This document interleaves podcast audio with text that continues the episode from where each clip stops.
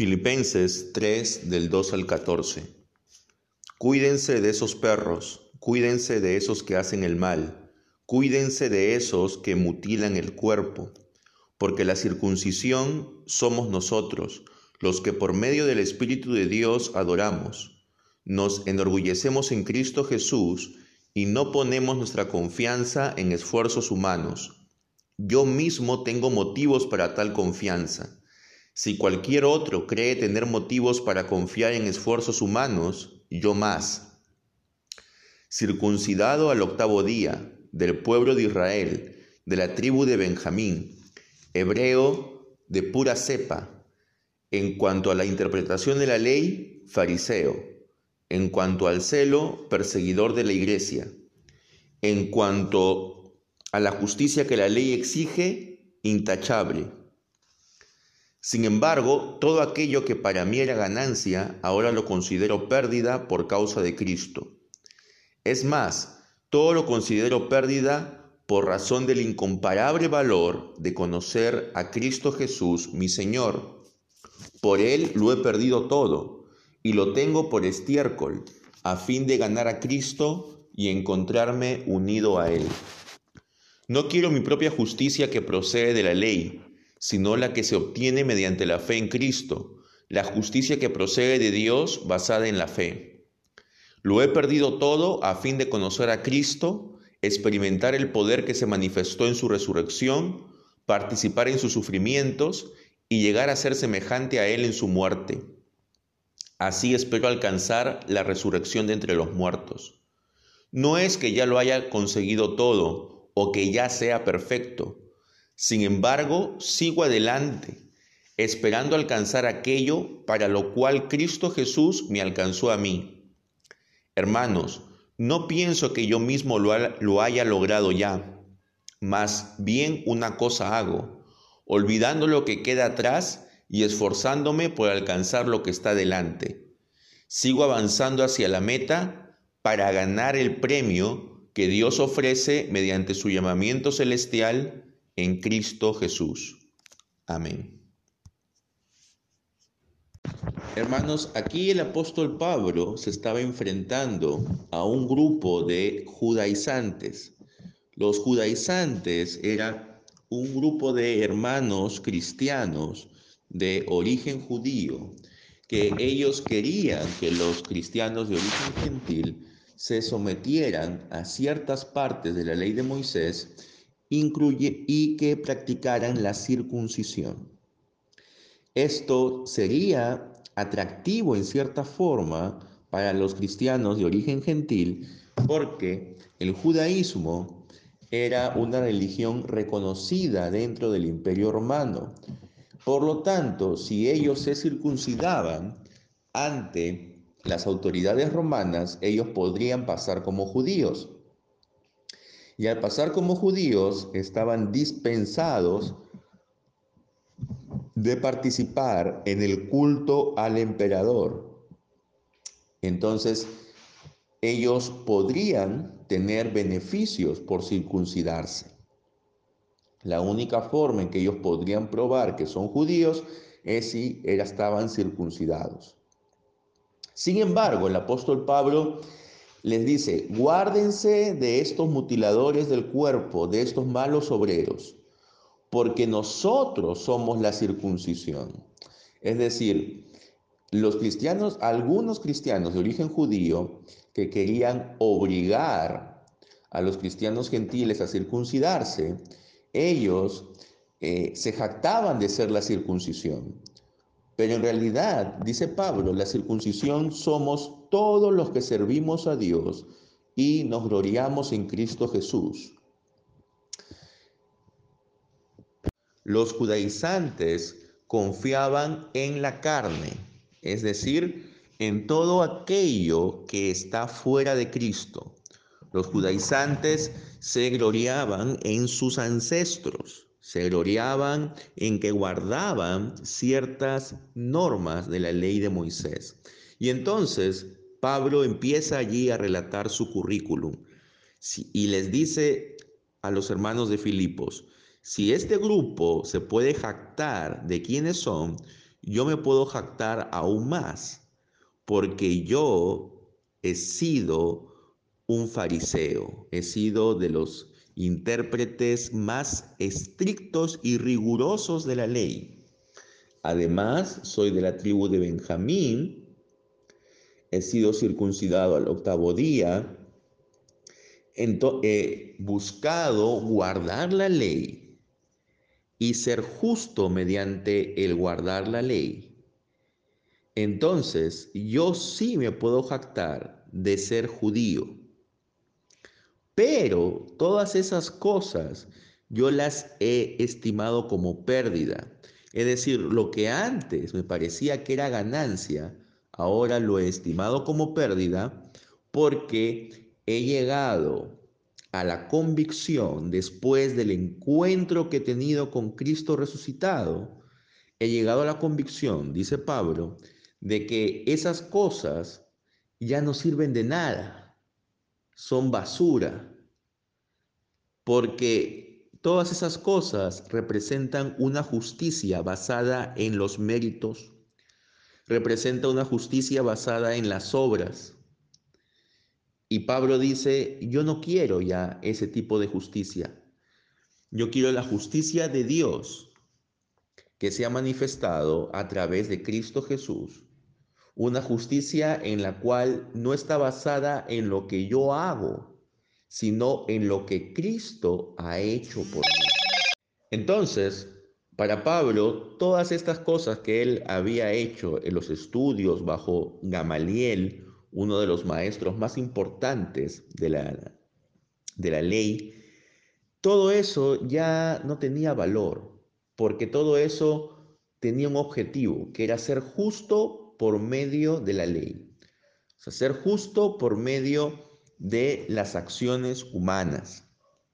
Y él entiende que esta justicia no es de Dios, sino era una justicia propia. Él buscaba ahora la justicia de Dios que es por la fe de Cristo. Y él es consciente que esta justicia lo puede llevar a sufrir. Y por eso él dice, yo quiero participar en sus padecimientos para llegar a ser semejante a él en su muerte porque si soy semejante a Él en su muerte, también voy a ser semejante a Él en su resurrección.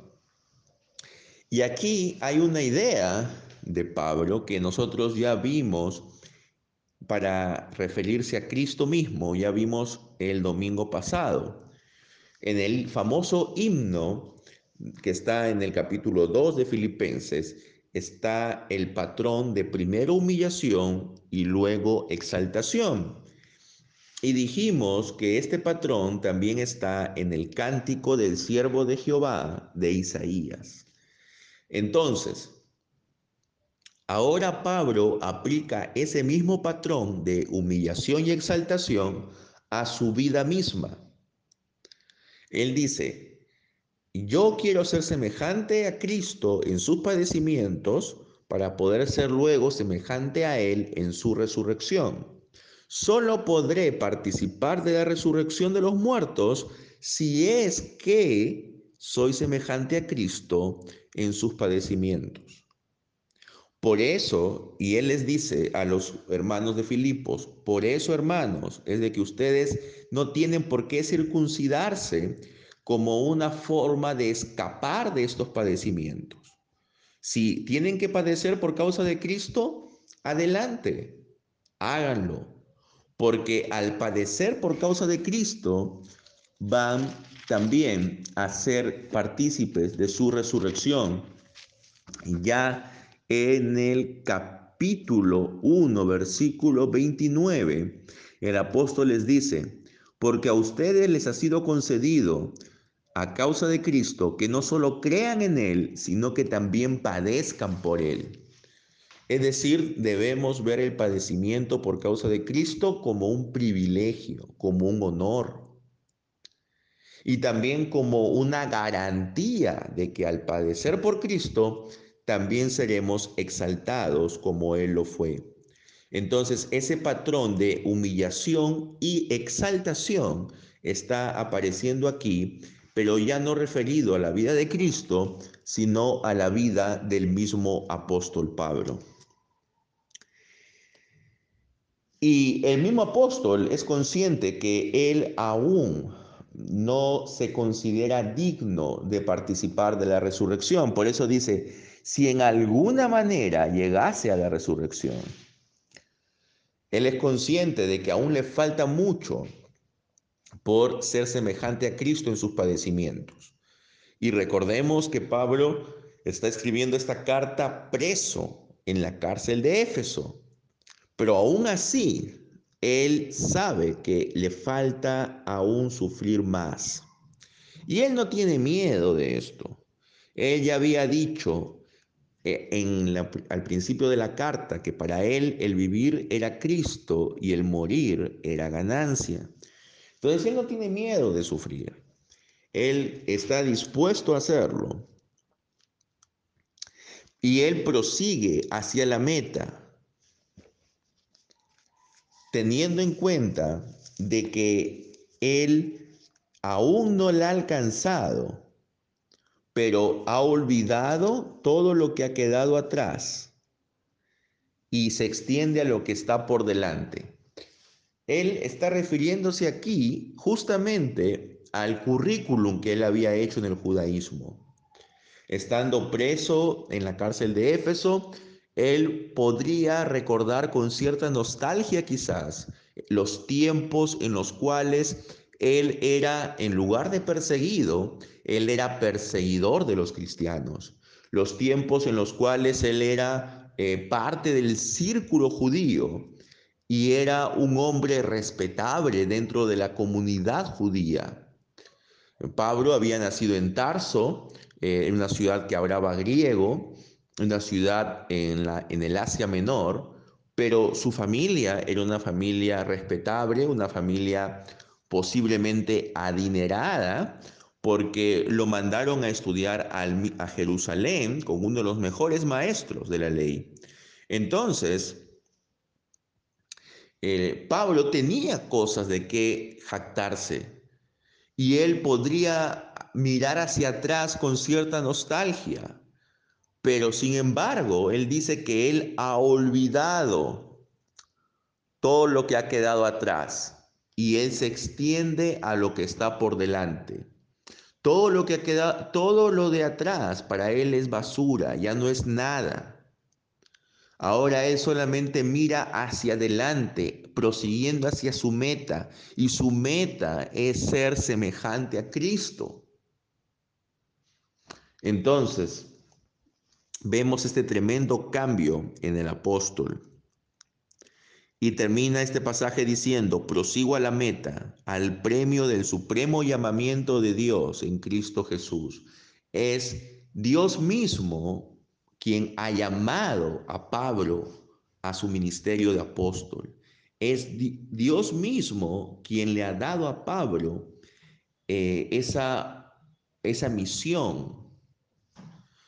Y por eso es que él la cumple hay una parte de las cartas de Pablo donde dice, yo debo predicar el Evangelio, no porque a mí me agrade, no porque sea mi pasatiempo favorito, sino porque estoy obligado a predicar el Evangelio. Y hay de mí si no lo hago, porque Dios mismo es el que me ha encomendado a hacerlo.